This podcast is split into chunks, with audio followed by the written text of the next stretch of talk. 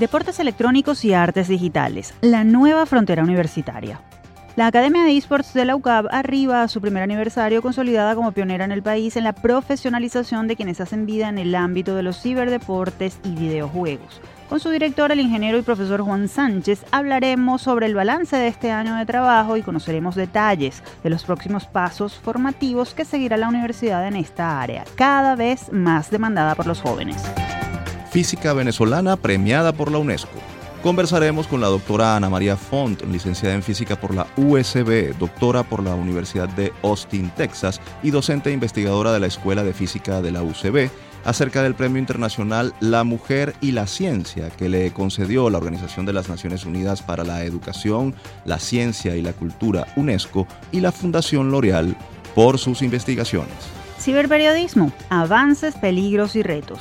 A propósito de la próxima celebración del Día del Periodista, la profesora Isabel Viloria, docente de la UCB y miembro del Observatorio Venezolano de Fake News, compartirá sus impresiones sobre los obstáculos y desafíos que enfrenta esta profesión en la era de las redes sociales, la inteligencia artificial y la democratización de la búsqueda y difusión de la información. Posgrados online para enfrentar las demandas gerenciales de la era digital. El Centro de Investigación y Desarrollo Empresarial de la Universidad de los Andes, ULA, dictará completamente en línea dos especializaciones y dos maestrías en las áreas de mercadeo, administración, finanzas y gerencia con el fin de atender las necesidades de actualización de profesionales de este sector. Sobre estos programas formativos y las tendencias en el área, conversaremos con la coordinadora de los posgrados, la profesora María Fernanda Peña. Esta es la agenda que desarrollaremos en la próxima hora. Así comienza de las voces de la Universidad Venezolana.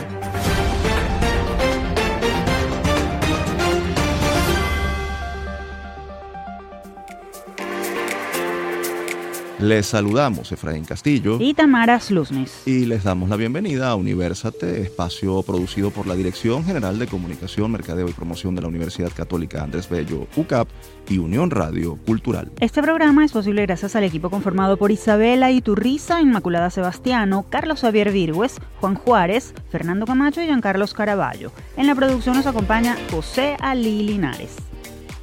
Un gusto saludarlos nuevamente y estar con ustedes en esta tribuna de encuentro para la Universidad Venezolana. Hoy sumamos un episodio más en el cual compartiremos distintos temas de interés con invitados calificados. Con el primero de ellos hablaremos sobre nuevas tendencias formativas y preparación académica de talentos en deportes electrónicos y artes digitales a propósito del primer aniversario de la Academia de eSports de la UCAP.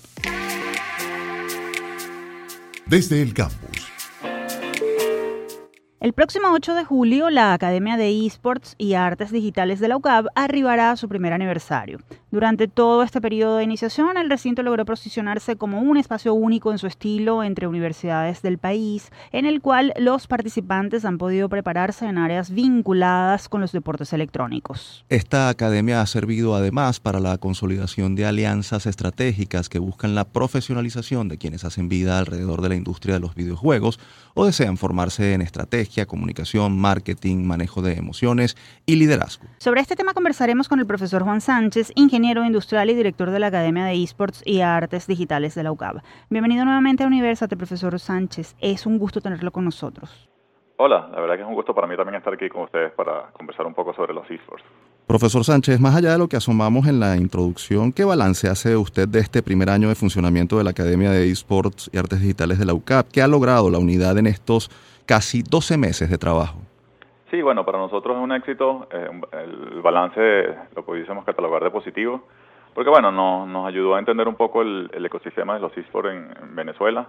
Este, creo que la noticia fue disruptiva, innovadora y bueno, logró despertar mucho interés tanto en la comunidad de, gamers y tanto y bueno, también en las marcas eh, que al final son las que construyen también el ecosistema, porque bueno, son los que aportan eh, patrocinios y aportan los recursos necesarios para hacer los eventos. Entonces, el balance en general, bueno, ha sido muy positivo. Este, de hecho, nos permitió evaluar el, ecosistema y, plantear nuevos retos y nuevos proyectos que, estamos ya desarrollando este, para, eh, estos meses por venir.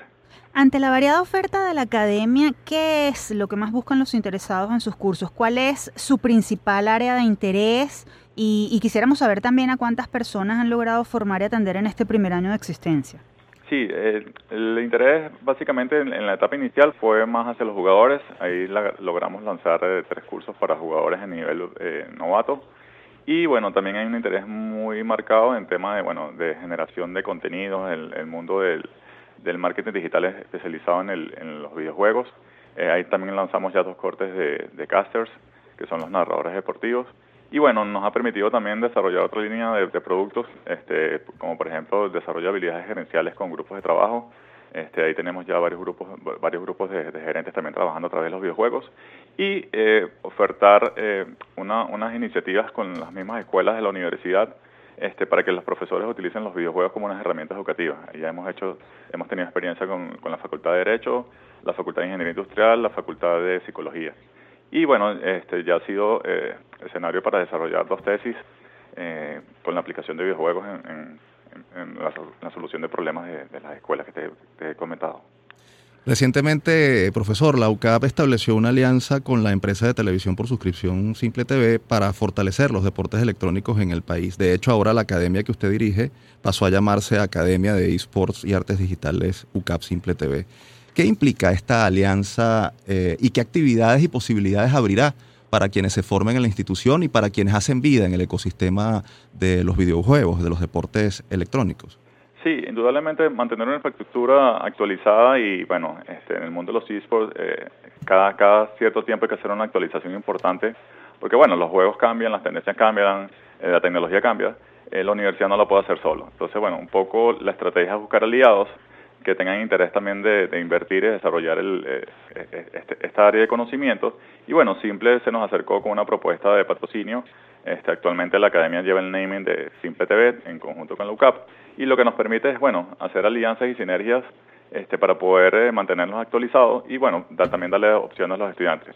En este convenio también hay posibilidades que los estudiantes que desarrollen productos utilicen la ventana de, Simple TV como una, un canal de difusión y bueno, también nos beneficia en todo el tema de, de bueno, demostrar y alcanzar mayores, mayores eh, cantidades de, público objetivo a través de la difusión del mensaje por un, un canal tan poderoso.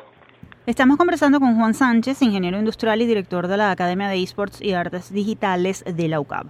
Profesor, háblenos de, las artes digitales. En una entrevista reciente le leímos al, vicerrector administrativo de la UCAP eh, comentar que la universidad quiere ir más allá de los deportes electrónicos y sumergirse entonces en la profesionalización de todo el ámbito de los videojuegos y de sus artes digitales, desde la programación hasta el diseño gráfico o la creación de ideas. ¿Cómo esperan hacer eso desde la Academia de Esports? ¿Cuál es el horizonte hacia el que están mirando? Sí, eh, como te comenté anteriormente, este año nos ha permitido un poco ver, las necesidades, detectar algunas oportunidades y bueno, nos, hemos dado cuenta que, a ver, los esports es la parte competitiva de los videojuegos, pero también hay una oportunidad en todo el tema de la creación y desarrollo de videojuegos.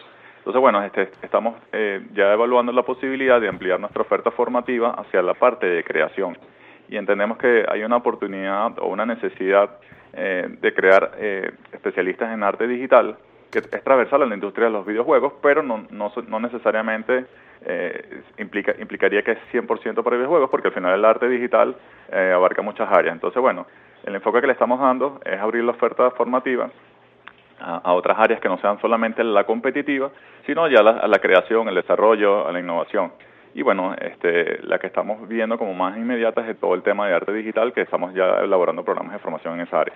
En ese sentido, usted mencionaba eh, eh, en, una, en un comentario anterior que escuelas como Derecho, Psicología se han involucrado en proyectos que han realizado este año. Pensando en esta oferta formativa y otras que vienen en, en camino, ¿Hay otras escuelas o unidades de la universidad que están trabajando con ustedes para hacer posible esa oferta y, bueno, y para, para hacer transversal, como usted decía, esa formación en el área de los videojuegos y los deportes electrónicos?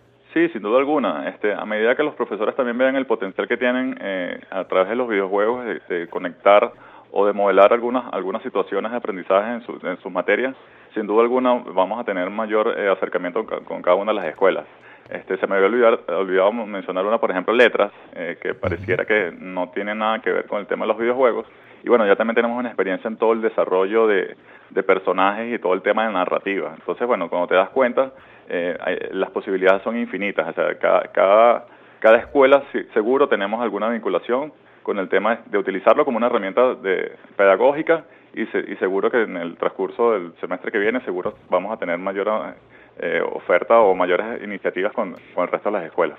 Por lo que, nos, lo que nos cuenta, definitivamente el área de los esports es muy dinámica, su evolución es permanente e indetenible. Ahora, ¿cómo ustedes monitorean el entorno para estar al día con esos cambios y qué cabida tienen esas novedades en la oferta de cursos de la academia?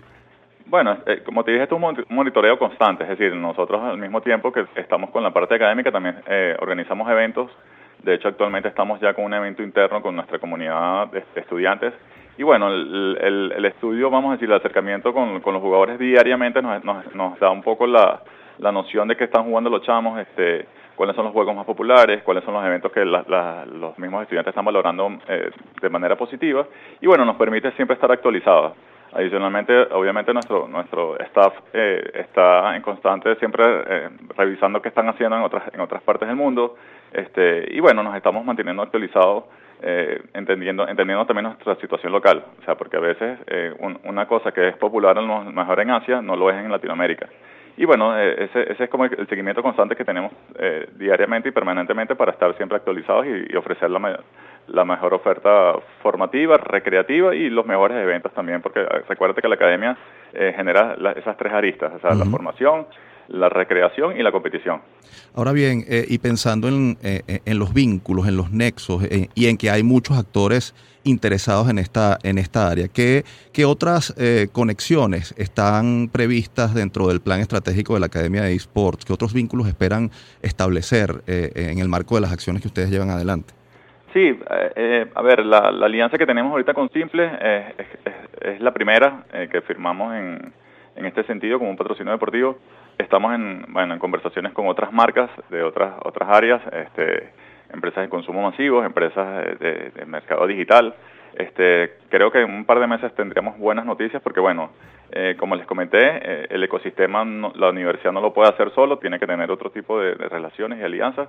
Y bueno, estamos, estamos trabajando en construir esas alianzas este, también tenemos alianzas a nivel de instituciones formativas, es decir, queremos también expandir un poco la oferta de, formación a otros niveles. Eh, sería un sueño eh, lograr que también en los colegios puedan utilizar los videojuegos como forma de, modelo de aprendizaje y bueno, estos son como que los, proyectos más ambiciosos que tenemos y entendemos que no los podemos hacer solos y por eso se están construyendo este tipo de alianzas. Profesor Sánchez, le agradecemos que nos haya acompañado en esta edición y le felicitamos por este primer aniversario de la Academia de Esports y Artes Digitales de la UCAP. Que sean muchos más. Sí, muchísimas gracias por el contacto y bueno, este, seguro que vamos a tener muchísimos años más. Y nosotros estaremos muy pendientes del trabajo que ustedes realizan. Conversábamos con el profesor Juan Sánchez, ingeniero industrial y director de la Academia de Esports y Artes Digitales de la UCAP. Si desean conocer la oferta de la academia y las actividades que realizan, pueden visitar el portal esports.academiasucap.com o seguir la cuenta arroba esportsucap en Instagram. Desde SOS Telemedicina, de la Facultad de Medicina de la Universidad Central de Venezuela, les presentamos Un Minuto de Salud. La tuberculosis es una infección considerada como problema de salud pública, de fácil diseminación y amplia distribución en la población, la cual es ocasionada por bacilos de Mycobacterium tuberculosis. Se caracteriza por la formación de granulomas en el tejido pulmonar, pudiéndose diseminar hacia otros órganos. Es muy frecuente en individuos inmunosuprimidos, ya sean seropositivos, desnutridos, ancianos, personas con cáncer, en tratamiento esteroideo o en condiciones de pobreza. Entre las manifestaciones clínicas más frecuentes se encuentran la dificultad para respirar, fiebre y expectoración con sangre. Esta enfermedad es prevenible, tratable y curable. Por lo tanto, su detección precoz a través de la consulta médica y estudios diagnósticos apropiados permitirán combatir esta epidemia y modificar su impacto en la sociedad. Esto fue Un Minuto de Salud Visítanos en sostelemedicina.ucb.be. Continuamos con esta emisión de Universate, las voces de la Universidad Venezolana. Pueden encontrarnos como arroba Universate Radio en Twitter, Facebook e Instagram. También pueden seguir esta transmisión en vivo en mundour.com. Para ello, solo deben buscar la pestaña Radio en vivo y hacer clic en Unión Radio 90.3. Y en los próximos minutos recibiremos a nuestra universitaria de la semana, una docente investigadora que gracias a su dedicación y vinculación con la física fue galardonada por la UNESCO con un premio científico internacional. ¿De quién se trata? Esto lo descubriremos en nuestra próxima sección. El Universitario de la Semana. La venezolana Ana María Font, licenciada en física por la Universidad Simón Bolívar, doctora en física por la Universidad de Austin, Texas y docente investigadora de la Escuela de Física de la UCB, fue distinguida recientemente con el Premio Internacional La Mujer y la Ciencia en su edición 2023, impulsado por el programa L'Oreal UNESCO. Font, quien se hizo acreedora de este premio junto a otras cuatro científicas de renombre de todo el mundo, fue elegida como ganadora en América Latina y el Caribe debido a sus contribuciones a la física teórica de partículas, en especial al estudio de la teoría de cuerdas.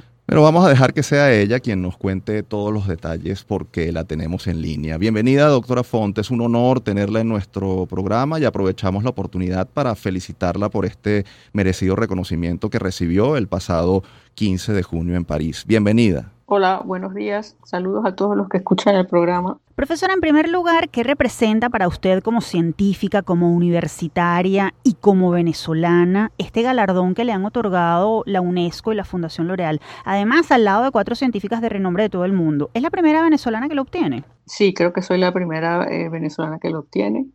Y bueno, siento un, gran honor. Creo que este premio ya se ha convertido en, eh, en un sinónimo de de excelencia, quienes lo han obtenido en oportunidades anteriores, pues son unas eh, científicas muy eh, reconocidas en sus, en sus áreas. Hablemos brevemente de las razones por las cuales le fue concedido el premio. Profesora, en palabras que nuestra audiencia y nosotros podamos entender, porque no somos especialistas, ¿cuáles han sido sus aportes para el estudio de la física teórica de partículas y el estudio de la teoría de, cuerdas que mencionábamos en la introducción y que le hicieron merecedora de este premio? ¿Cómo eso ha impactado el desarrollo de la ciencia? Bueno, eh, mi, interés en particular es entender cómo son las interacciones eh, fundamentales entre las partículas elementales y eh, lo, que, lo que he hecho es contribuir al desarrollo de la teoría de cuerdas. En esta teoría, pues justamente se logra ese objetivo de describir a las partículas elementales y todas las interacciones fundamentales, incluyendo eh, a, la, interacción eh, gravitacional. En, en, la teoría de cuerdas, los elementos básicos son muy sencillos, son simplemente cuerdas, como las cuerdas de un cuatro de una guitarra que están oscilando, y las notas eh, que se producen son las partículas elementales. Y las interacciones están, son automáticas porque son eh, que las cuerdas se unan o, se dividan. Y lo eh, notable es que entre las interacciones está la interacción gravitacional y la, y la teoría es, es consistente con los principios de la, de la mecánica cuántica. Entonces eso lo hace muy interesante porque sería una forma de describir todas las interacciones fundamentales de acuerdo a los principios de la mecánica cuántica. Esto es, eh, necesario, por ejemplo, para describir eh, lo que ocurre eh, en el interior de un agujero negro o en los momentos iniciales del universo y, y, otros problemas en los que la gravedad es, es importante. Profesora, estamos interesados en conocer cómo ha sido su tránsito por el mundo de la investigación quisiéramos saber qué ha sido para usted lo más complejo, qué lo más placentero y además en un ámbito dominado por los hombres, cómo la ha afectado positiva o negativamente el hecho de ser mujer. Yo creo que eh, lo que más siempre me, ha gustado es resolver, resolver problemas, o sea, eh, tener eh, preguntas concretas e irlas resolviendo poco a poco, así como armando un rompecabezas y, me gusta siempre, eh, me ha gustado mucho hacerlo en colaboración con, con otros colegas, eh, hombres y, mujeres. Algo también que he disfrutado mucho a lo largo de mi carrera es la, es la enseñanza. Y bueno, para mí siempre fue muy importante poder hacer todo esto desde, desde eh, mi trabajo como profesora en la Facultad de Ciencias de la Universidad Central de Venezuela. En cuanto al, tema de la presencia de la mujer en la ciencia, en el, mundo científico, eh, todavía está dominado por, por, el hombre. ¿Cómo, ¿Cómo, ha lidiado, si ha tenido que lidiar con eso eh, para, bueno, para mm, destacar, crecer, evolucionar como científica? Bueno, es verdad que en, que en, el área donde yo estoy, en física teórica de altas energías, hay, hay pocas mujeres. el número ha ido, se ha, ido aumentando, sin embargo, y ahora hay más y por ejemplo, en las conferencias especializadas eh, siempre hay más mujeres y mujeres jóvenes eh, participando. Por otro lado, yo creo que es importante recalcar que, en Venezuela hay eh, muchísimas mujeres científicas. Y en la Facultad de Ciencias de la Universidad Central, la proporción es, relativamente alta comparada con, otros lugares que, que yo he visitado. Eh, en carreras como, como biología y química la proporción es cerca del 50%. En mi escuela de física había como el 30%, somos como el 30% eh, mujeres. Y eso ocurre en, en otras universidades. Estamos hablando con la profesora Ana María Font, doctora en física y docente investigadora de la Escuela de Física de la UCB. Profesora, sabemos que parte de su formación usted la hizo fuera del país y que teniendo la oportunidad de desarrollar su carrera en el exterior, usted decidió volver y dedicarse a sus alumnos y a sus proyectos de investigación. ¿Por qué? ¿Qué potencial tiene nuestro país y que usted lo vio para formar profesionales y para seguir investigando aún en condiciones desfavorables? Mm, bueno, o sea, cuando yo, yo estudié la licenciatura en la Universidad Simón Bolívar, y desde entonces, eh, sabiendo a mis profesores a mi alrededor, eh, siempre quise ser, eh, entrar en ese ambiente académico, ser profesora en una universidad en Venezuela. Sabía que para eso debía seguir preparándome y solicité una beca del, del CONICIT para estudiar en Estados Unidos. Obtuve la beca, hice mi doctorado en el CONICIT. una de las condiciones de la beca era regresar a Venezuela eh, yo decidí no regresar inmediatamente, sino hacer un postdoctorado eh, para continuar eh, mi formación. Después del postdoctorado regresé porque, porque quería, porque sentía ese compromiso de, de, querer trabajar en, en, Venezuela. Y en ese momento regresar era, era, regresar a trabajar en unas condiciones favorables. O sea, era posible hacer investigación, era las condiciones laborales y de vida en ese momento, estoy hablando del año 89, pues eran, eran buenas, eran prometedoras. Ahora bien, eh, ¿cómo motivar a los jóvenes científicos a desarrollar su carrera en Venezuela, tomando en consideración que, bueno, el contexto es complejo, pero aún, y lo vemos constantemente, hay muchos jóvenes y muchos académicos haciendo trabajo de investigación en distintas áreas? ¿Cómo, cómo motivarlos y sobre todo cómo hacer para que eh, eh, la ciencia salga adelante en el país y contribuya con su misión de apalancar el desarrollo del país?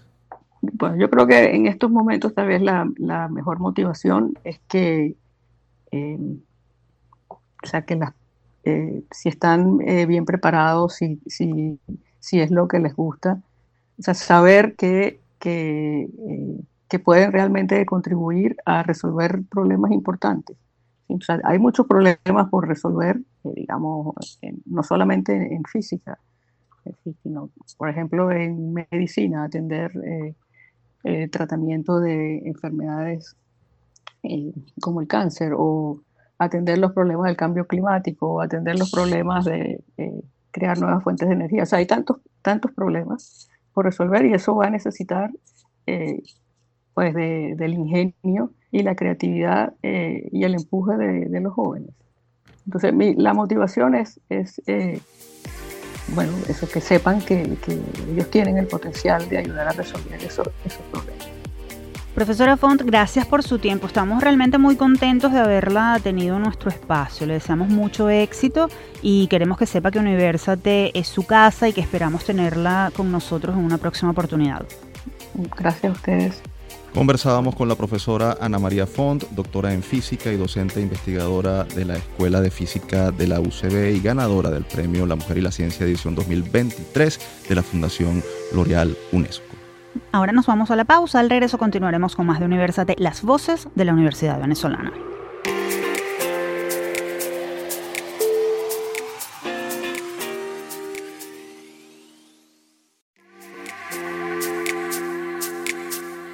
Estamos de vuelta con Universate. Quienes deseen escuchar nuestras emisiones anteriores pueden acceder a las plataformas iBox, YouTube, iTunes, Google Podcast y Spotify. Allí nos ubican como Producción Universate. Y en esta parte del programa abordaremos el tema del ciberperiodismo y la comunicación digital, esto a propósito de la próxima celebración del Día Nacional del Periodista. Foro Universate.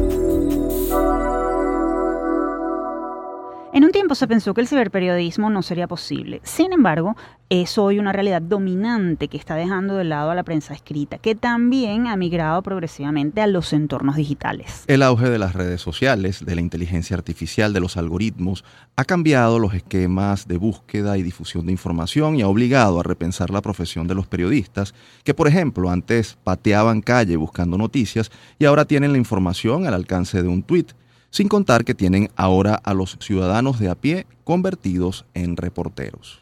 Sobre las implicaciones de esta realidad para las nuevas generaciones de periodistas y para la libertad de información y expresión, y en el marco del Día Nacional del Periodista, hablaremos vía telefónica con la profesora Isabel Viloria, licenciada en Comunicación Social con máster en edición. Además es profesora de la UCB y miembro del Observatorio Venezolano de Fake News. Un gusto recibirla en nuestro espacio, profesora. Bienvenida Universate. Buenos días y gracias a ustedes por la invitación y por este espacio para compartir ese tema que tanto nos preocupa. Profesora, muchas gracias por atendernos. La cibercultura nos plantea nuevas formas de comunicar y cambios en el oficio periodístico. Pareciera además que la democratización de los medios permite a cualquiera la posibilidad de ejercer como periodista aun cuando no esté preparado para ello. ¿Cómo queda el comunicador social frente a esta situación?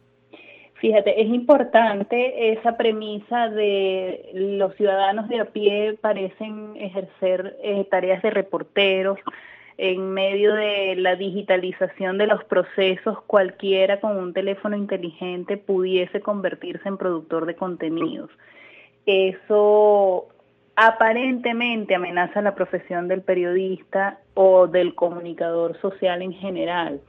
Y mm, yo hago siempre la salvedad de la profesionalización. Es decir, todos con un teléfono inteligente podemos capturar imágenes, escribir y construir contenidos. Solamente los que estamos formados profesionalmente, que nos hemos dedicado a estudiar y comprendemos la complejidad de lo que la comunicación significa, tenemos herramientas de producción de contenidos de calidad verificados y que atraviesan todo un proceso eh, que además responde a lo que la ciudadanía necesita saber, necesita conocer, necesita para formarse un criterio y tomar decisiones. Entonces yo no vería esa posibilidad, más que posibilidad, esa realidad que tenemos de los ciudadanos compartiendo contenidos como una amenaza para la profesión, sino una oportunidad de la profesión de reivindicarse y cada vez volver a sus bases de una producción de contenido que por supuesto responda a los valores fundamentales que, a los que nos debemos, ¿no? La verificación, la veracidad, la seriedad y la rigurosidad en los procesos de producción. Ahora, profesora, más allá de lo, la formación tradicional que tienen los periodistas, ¿qué conocimientos deben tener estos profesionales hoy o cómo deben reforzarlos en la era digital para aplicarlos en el nuevo entorno comunicacional en el que se desarrolla una más estrecha colaboración con esos usuarios, esos ciudadanos de a pie? Vale, eh, tenemos dos escenarios. El primer escenario es desde la formación académica, por supuesto que las universidades deben abocarse a incorporar el manejo de estas herramientas y las herramientas siempre cambian. Incluso en los procesos analógicos se iban tecnificando los procesos de producción.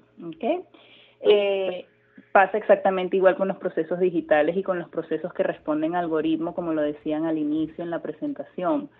Eh, las universidades, los espacios de formación tienen la obligación de fortalecer el criterio de quienes nos dedicamos a esta profesión para que cada quien tenga la oportunidad de elegir asertivamente qué herramientas va a usar para la producción de sus contenidos.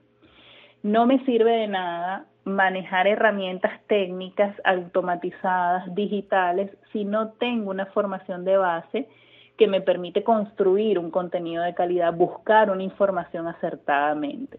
Eso por una parte. Luego, desde el ejercicio ciudadano, pues también debemos apostar a brindarles a la ciudadanía, a los ciudadanos, esa importancia de entender los procesos de producción y de consumo de contenidos digitales, más allá de las herramientas que, como insisto, se tecnifican, se actualizan, no hemos terminado de aprenderlas a usarlas bien cuando ya hay una versión nueva o cuando hay una alternativa.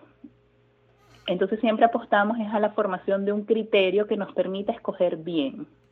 Ahora bien, ¿cómo manejar la sobreinformación que se desprende de la gran cantidad de fuentes de las que se dispone hoy día y que disponen tanto el periodista como, como el ciudadano? ¿Qué capacidades o criterios deben privar para seleccionar las fuentes por, por su credibilidad y su calidad comunicativa?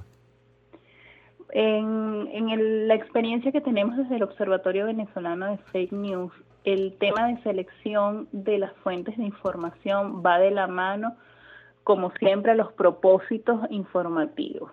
Eh, podemos tener, como ocurre, muchísimas fuentes de información. Eh, antes salíamos a buscar la información, ahora nos llueven contenidos y en esa lluvia, en ese chaparrón de contenido que tenemos constantemente, esa capacidad de selección debe responder a los objetivos que nos planteamos este, desde una perspectiva informativa, respondiendo a, lo que es el ejercicio del periodismo. ¿Cómo seleccionar las fuentes de información?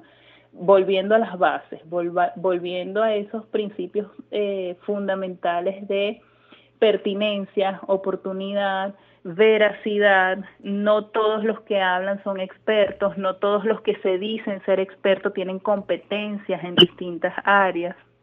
Entonces esa selección responde de nuevo a esa formación de criterio. ¿Cuáles de todas estas fuentes son verdaderamente expertas? ¿Cuáles de todos estos expertos tienen verdaderamente experiencia en el área informativa que me interesa para esta producción de contenido? Profesora, no podemos dejar de hablar de inteligencia artificial, algoritmos, todos como condicionantes de la información que recibe la gente y la multiplicación de las noticias falsas. Ahora, ¿qué aspectos positivos y cuáles negativos puede destacar usted? Porque definitivamente son tópicos que están en la era digital y que vinieron para quedarse. La inteligencia artificial, sin duda alguna, tiene ventajas y también tiene desventajas.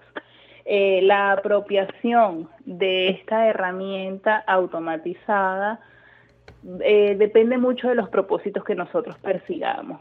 Este, decir que la inteligencia artificial de nuevo es una amenaza para el ejercicio del periodismo es una visión un poco catastrófica que no nos permite darle la mano a la tecnología para potenciar el ejercicio profesional en una parte de la presentación ustedes decían eh, que el periodista salía a la calle y luego eh, tiene la información al alcance de, de un tweet o al alcance de una computadora o al alcance de un dedo que con el teléfono va tocando la pantalla, ¿no?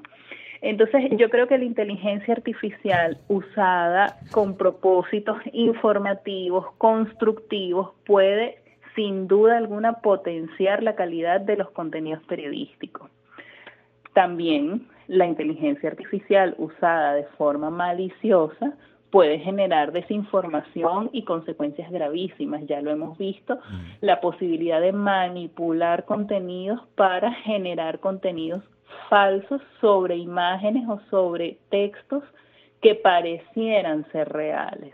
Entonces, de nuevo, ese criterio desde el cual se hace uso de la herramienta es lo que va a producir un resultado. Y ese resultado, al ser consumido, también va a depender del criterio de quien lo consuma para generar los efectos positivos o negativos. Si a mí me llega una fotografía creada por inteligencia artificial y yo no he desarrollado un criterio que va de la mano con el uso de las tecnologías, pues fácilmente puedo creer el montaje o el producto de ese uso malicioso de la inteligencia artificial. En cambio, si yo recibo un contenido creado por inteligencia artificial, pero he desarrollado un criterio he desarrollado una mm, eh, eh, capacidad de duda, pues entonces empiezo a hacerme preguntas. ¿Esto será verdad? ¿Estos personajes realmente se conocen? ¿Este sitio realmente luce así? Entonces, de nuevo, la inteligencia artificial es una herramienta muy positiva si se usa de forma adecuada o puede ser una herramienta muy negativa si se usa para fines maliciosos.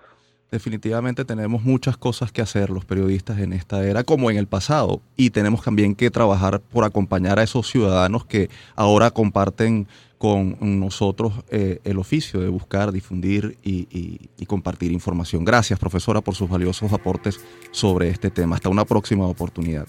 Gracias a ustedes por la oportunidad y siempre dispuesta a compartir estas preocupaciones que nos ocupan. Así es. Teníamos en línea a Isabel Viloria, periodista, profesora universitaria y miembro del Observatorio Venezolano de Fake News. Por cierto, si desean obtener información sobre este y otros temas relacionados, pueden seguir las cuentas arroba observatoriofn y arroba en Twitter. Compartimos con ustedes una nueva píldora de autocuidado Micros narrados por expertos de la Unidad de Psicología Padre Luisa Sagra de la Universidad Católica Andrés Bello, que contienen recomendaciones para tu bienestar. En estas píldoras de autocuidado abordaremos el tema adolescencia y redes sociales, estas últimas definidas como estructuras formadas en Internet por personas u organizaciones que se conectan a partir de intereses o valores comunes, creando relaciones entre los individuos o empresas de forma rápida, sin jerarquías o límites físicos. Algunas redes sociales reúnen a los usuarios sin tener en cuenta una temática en concreto y otras se especializan en un tema en común. Es importante conocer el impacto que las redes sociales generan en la etapa adolescente de crecimiento, ya que se trata de un periodo de dramáticos cambios biológicos, psicológicos y sociales, donde el sujeto comienza a afianzar su identidad y autonomía.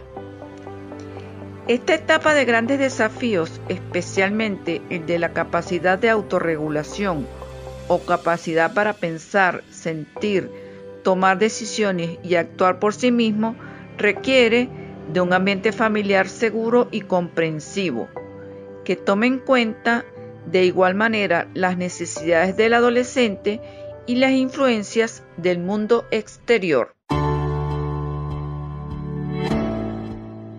Llegamos al final de esta píldora de autocuidado. Si deseas comunicarte con nosotros, puedes escribirnos a través del correo upla.clinica.gmail.com los esperamos en una próxima píldora.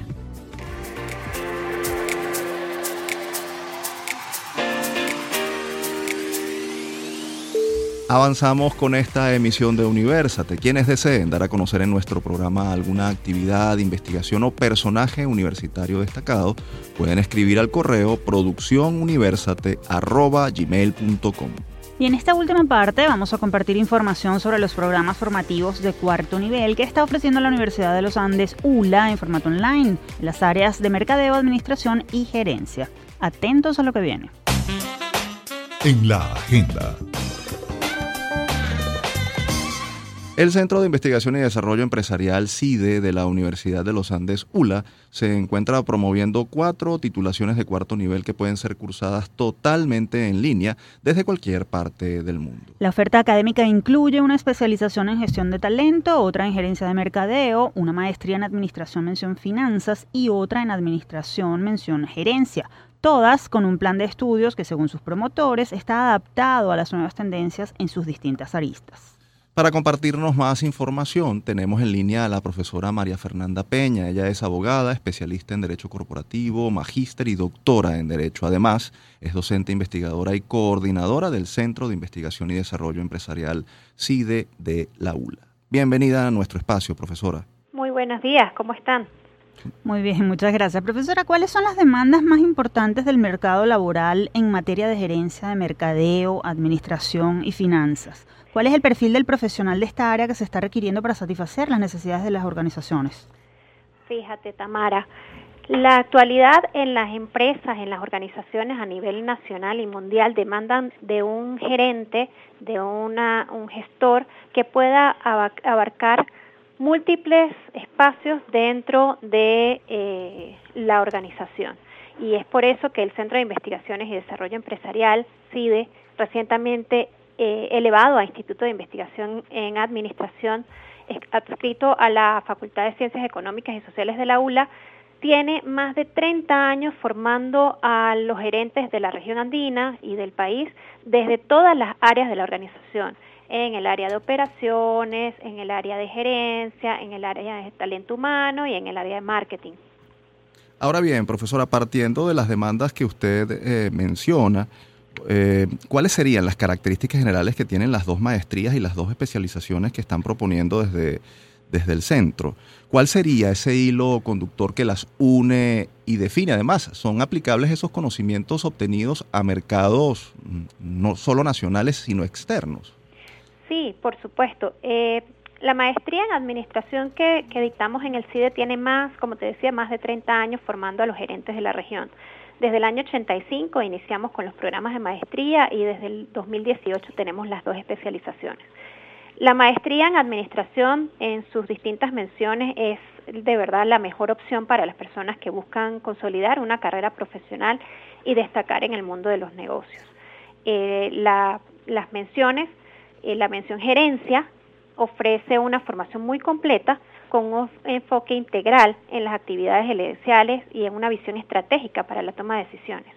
Ahora, la mención finanzas está dirigida a profesionales de la área financiera y afines y pueden fácilmente con este, con este eh, producto profundizar en la actividad financiera y desarrollarse como expertos en gestión financiera, toma de decisiones, análisis y dirección.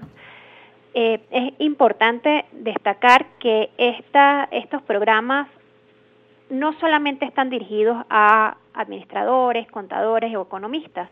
Hemos tenido egresados abogados, eh, odontólogos, médicos, arquitectos, ingenieros, desde las distintas áreas eh, de, las ciencias, cualquier persona que desee llevar la gerencia, la administración totalmente eficaz, eficiente de cualquier organización puede venir a los programas y formarse como un gerente integral. Estamos ah, conversando vía telefónica con la profesora María Fernanda Peña, coordinadora del Centro de Investigación y Desarrollo Empresarial CIDE de la ULA. Profesora, ¿Cuáles son las ventajas de, estos programas en el sentido eh, de, que se están mm, dictando en línea? Eh, ¿Qué están haciendo ustedes para garantizar la calidad de los contenidos que están impartiendo? Sí, eh, fíjate, bueno, por primera vez en nuestras más de 30 años de historia abrimos un programa totalmente a distancia, ¿sí? tenemos, en este momento vamos a ampliar nuestra modalidad de estudio y ofrecer dos modalidades una semipresencial y una no presencial. En la primera, en la semipresencial, eh, sí tendremos encuentros sincrónicos, muy probablemente en las aulas de clases de fases, eh, y trabajo remoto a través de un gestor de aprendizaje que es la plataforma Moodle. Mientras en la modalidad no presencial nos abre la oportunidad de atender la demanda no solamente del público del occidente del país, de la región andina, sino también de toda Venezuela e incluso estudiantes fuera de eh, los límites de nuestro país, porque vamos a trabajar con una modalidad no presencial, totalmente asincrónico, pero donde los contenidos siempre eh, buscan tener la excelencia y la calidad que nos ha caracterizado tanto al CIDE como a la Universidad de los Andes tenemos planta profesoral de profesores formados eh, en las mejores universidades del país y del mundo y que hemos adaptado nuestro proceso de docencia a esta nueva modalidad que, se vino con, el COVID y que es a distancia. Tenemos, eh, no, como te digo, no solamente clases sincrónicas a través de una plataforma de videollamada, sino que tenemos una gran cantidad de, información escrita, eh, visual, para que el, estudiante pueda fortalecer todas esas capacidades que le estamos brindando. Profesora, eh, no queremos dejar de preguntarle algo que, bueno, que está en el tapete informativo desde hace un tiempo. Estamos en la era de la, de la inteligencia artificial, la Internet de las cosas, la automatización de procesos. En ese marco, ¿hacia dónde cree que van mm, profesiones como la administración, el mercadeo, eh, la gerencia de recursos humanos y las finanzas? ¿Qué vamos a ver en los próximos años? Sí, fíjate, justamente desde la coordinación de investigaciones del CIDE hemos estado haciendo una serie de conversatorios con eh, especialistas en inteligencia artificial, con profesores de la misma universidad, de distintas carreras, que donde hemos visto que como tú lo dices, es la tendencia mundial hacia la inteligencia artificial, va dirigido el desarrollo de la humanidad. Y en ese sentido, pues el gerente, eh, bien sea el, gerente general o el de finanzas o el del talento humano, no pueden dejar de lado las habilidades de eh, inteligencia artificial. Por esa razón, ese tema del Internet de las Cosas, de inteligencia artificial, de todo lo que tiene que ver con las telecomunicaciones, está muy presente en nuestros, en nuestros programas de posgrado y a través de actividades complementarias a las que siempre estamos invitando a, nuestros estudiantes. Pienso que el gerente que no domine la inteligencia artificial y que no entienda cómo puede utilizarla para analizar mejor una data, para poder eh, pronosticar o, predecir en un tiempo determinado los escenarios que va a tener la organización, pues tiene una desventaja importante. Profesora, reitérenos, reitérenos a quiénes van dirigidas estas especializaciones en maestrías y cómo pueden contactarlos los interesados en, cursarlas. Claro, las maestrías están eh, destinadas a profesionales de cualquier área del conocimiento, no solamente administradores, contadores y economistas, sino también abogados, ingenieros, médicos, odontólogos, eh, cualquier persona en cualquier eh, área del conocimiento. Para las especializaciones en gestión del talento humano y la gestión de marketing, también están abiertas a cualquier eh, profesional, pero pues el, el, conocimiento es un poco más específico y se requiere un poco más de especificidad en el área. Estas, eh, estos cuatro programas los tenemos en este momento en eh, etapa de preinscripción. Para tener información sobre la preinscripción pueden visitar nuestra página web www.facesulavirtual.net slash CIDE o a través de nuestras redes sociales como Instagram arroba de Fases ULA. Profesor, agradecemos muchísimo que haya compartido esta información con nosotros. Estaremos muy atentos a toda la eh, información, valga la redundancia, que se genere desde el CIDE de la ULA. La orden por acá. Muchísimas gracias a ustedes por brindarnos el espacio. Conversamos con María Fernanda Peña, doctora en Derecho, docente investigadora y coordinadora del Centro de Investigación y Desarrollo Empresarial CIDE de la ULA. Si desean más información sobre la oferta de posgrados del CIDE ULA, pueden seguir la cuenta en Instagram arroba CIDEFASESULA. Con esta eh, entrevista llegamos al final de nuestro programa por el día de hoy. Como siempre, compartimos primero nuestra acostumbrada frase de la semana.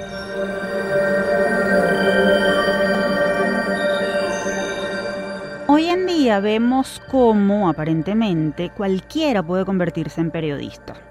La información pública ya no es tarea de unos pocos letrados, sino que se compromete cada día más a esa otra masa pasiva, involucrándola no solo como calificadora del proceso, sino también como actor activo de ese proceso.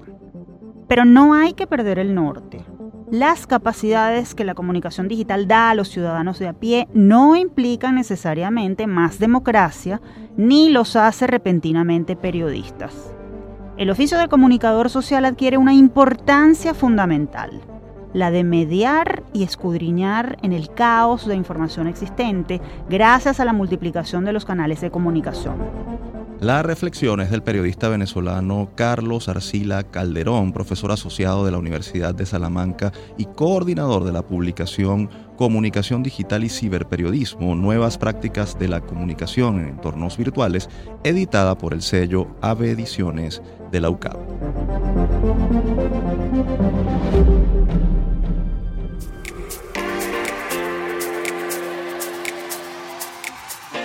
Ahora sí cerramos nuestra edición del día de hoy. Les recordamos que Universate es una producción de la Dirección General de Comunicación, Mercadeo y Promoción de la Universidad Católica Andrés Bello, UCAB y Unión Radio Cultural. Este programa fue posible gracias al equipo conformado por Isabela Iturriza, Inmaculada Sebastiano, Carlos Javier Virgües, Juan Juárez, Fernando Camacho y Giancarlos Caraballo. En la producción estuvo José Ali Linares y en la conducción quien les habla, Tamara Slusnis y Efraín Castillo. Hasta la próxima.